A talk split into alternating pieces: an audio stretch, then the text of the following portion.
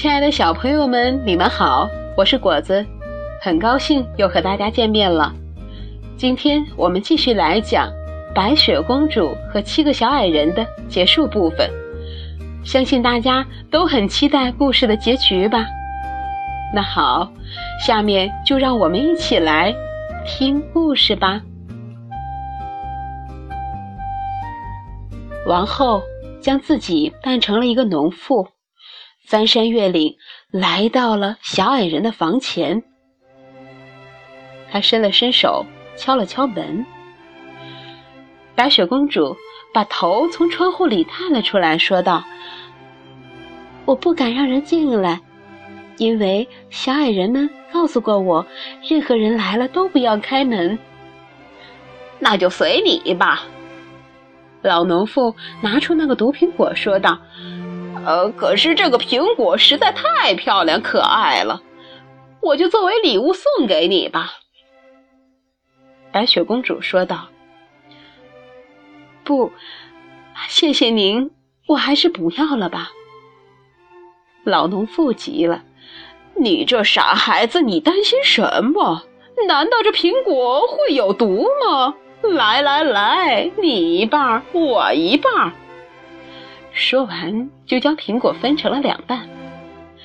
其实，王后在做毒苹果时，只在苹果的一边下了毒，另一边却是好好的。白雪公主看了看那苹果，很想尝一尝，因为那苹很果看起来真的甜，很甜呢。她看见那农妇吃了那一半，就接过另一半咬了一口，苹果。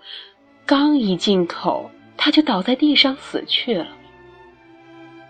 王后一见，脸上露出了快意的狞笑，说道：“这次再没有人能救你的命了。”她回到王宫，来到魔镜前，问道：“告诉我，镜子，告诉我实话，所有的女人谁最漂亮？”镜子回答道。是你，王后，你是所有的女人里最漂亮的。听到了这句话，王后的嫉妒心才安定下来，她感到十分的愉快和幸福。夜幕降临时，小矮人们都回到了家里，他们发现白雪公主躺在地上，嘴里没有了呼吸。他们不相信他真的死了，将他抱了起来，给他梳头发，用酒和水为他洗脸，但一切都是徒劳的，因为白雪公主真的死了。他们极为伤心的将她放在棺木上，七个小矮人坐在旁边守着，他们悲痛欲绝，整整守了三天三夜。最后，他们绝望了，准备将它入土掩埋。但看到白雪公主的脸色红润依旧，栩栩如生，他们说：“我们不能把它埋在阴暗、潮湿又黑暗的地下。”所以，他们做了一口从外面也能看见白雪公主的玻璃棺材，并把它放了进去。棺材上用金子镶着白雪公主的名字及铭文。白雪公主被安放在小山上，过了很久很久，她的样子看起来仍然是在安睡，皮肤也如雪一样的白嫩，脸色透着雪一般的红润，头发如乌木一样又黑又亮。直到有一天，一个王子来到了小矮人的房前，拜访了七个小矮人。在小山上，他看见了白雪公主及棺材上的铭文，心里非常激动，一刻也不能平静。他对小矮人说：“要付给他们金钱，求他们让他把白雪公主和棺材带走。”但小矮人说：“就是用世界上所有的金子来换，我们也不会同意让他离我们而去的。”王子不停的恳求，甚至哀求。看到他如此的真心诚意，他们终于被他的虔诚所感动，同意让他把棺材带走。但就在他叫人把棺材抬起来准备回家时，棺材被撞了一下，那块毒苹果突然从嘴里吐了出来。白雪公主马上醒了，她茫然问道：“我这是在哪儿啊？”王子把发生的一切都告诉了他，最后说道：“请跟我走吧。”与我到我父亲的王宫去，我将娶你做我的妻子。白雪公主同意了，并与王子一同回了家。他们就要举行婚礼了，也邀请了许多客人来参加，其中就有白雪公主的继母王后。在准备去参加王子的婚典前。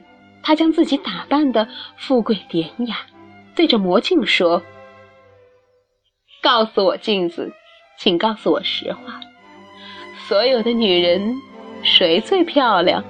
告诉我的是谁？”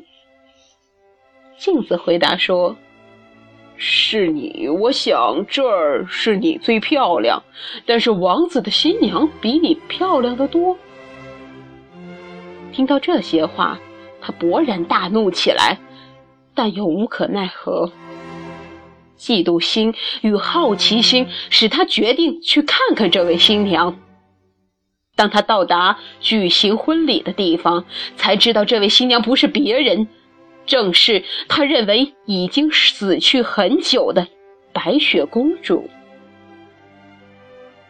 看到白雪公主，他气得昏了过去。之后，便一病不起。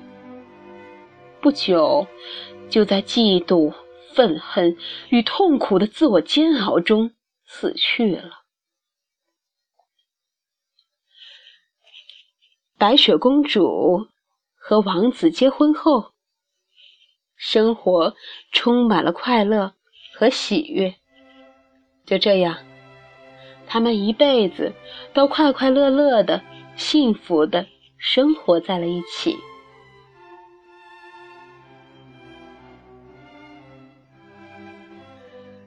好啦，亲爱的朋友们，今天的故事讲完了。相信你和我一样，是那样的喜欢白雪公主和七个小矮人吧。那好，就让我们像他们一样，做一个善良的、可爱的、乐于助人的人吧。朋友们，如果你也有喜欢的故事，也可以告诉我，果子会把故事读给你听，也分享给更多的朋友们。那么，如何找到果子呢？大家可以加我的微信：二六幺三九六零二八，幸福的洋果子，这就是我了。当然，也可以在荔枝电台搜索 FM 九二二九四零，听果子讲故事，就可以找到果子所有的故事了。好了，亲爱的小朋友们，时间不早了，大家晚安，好梦。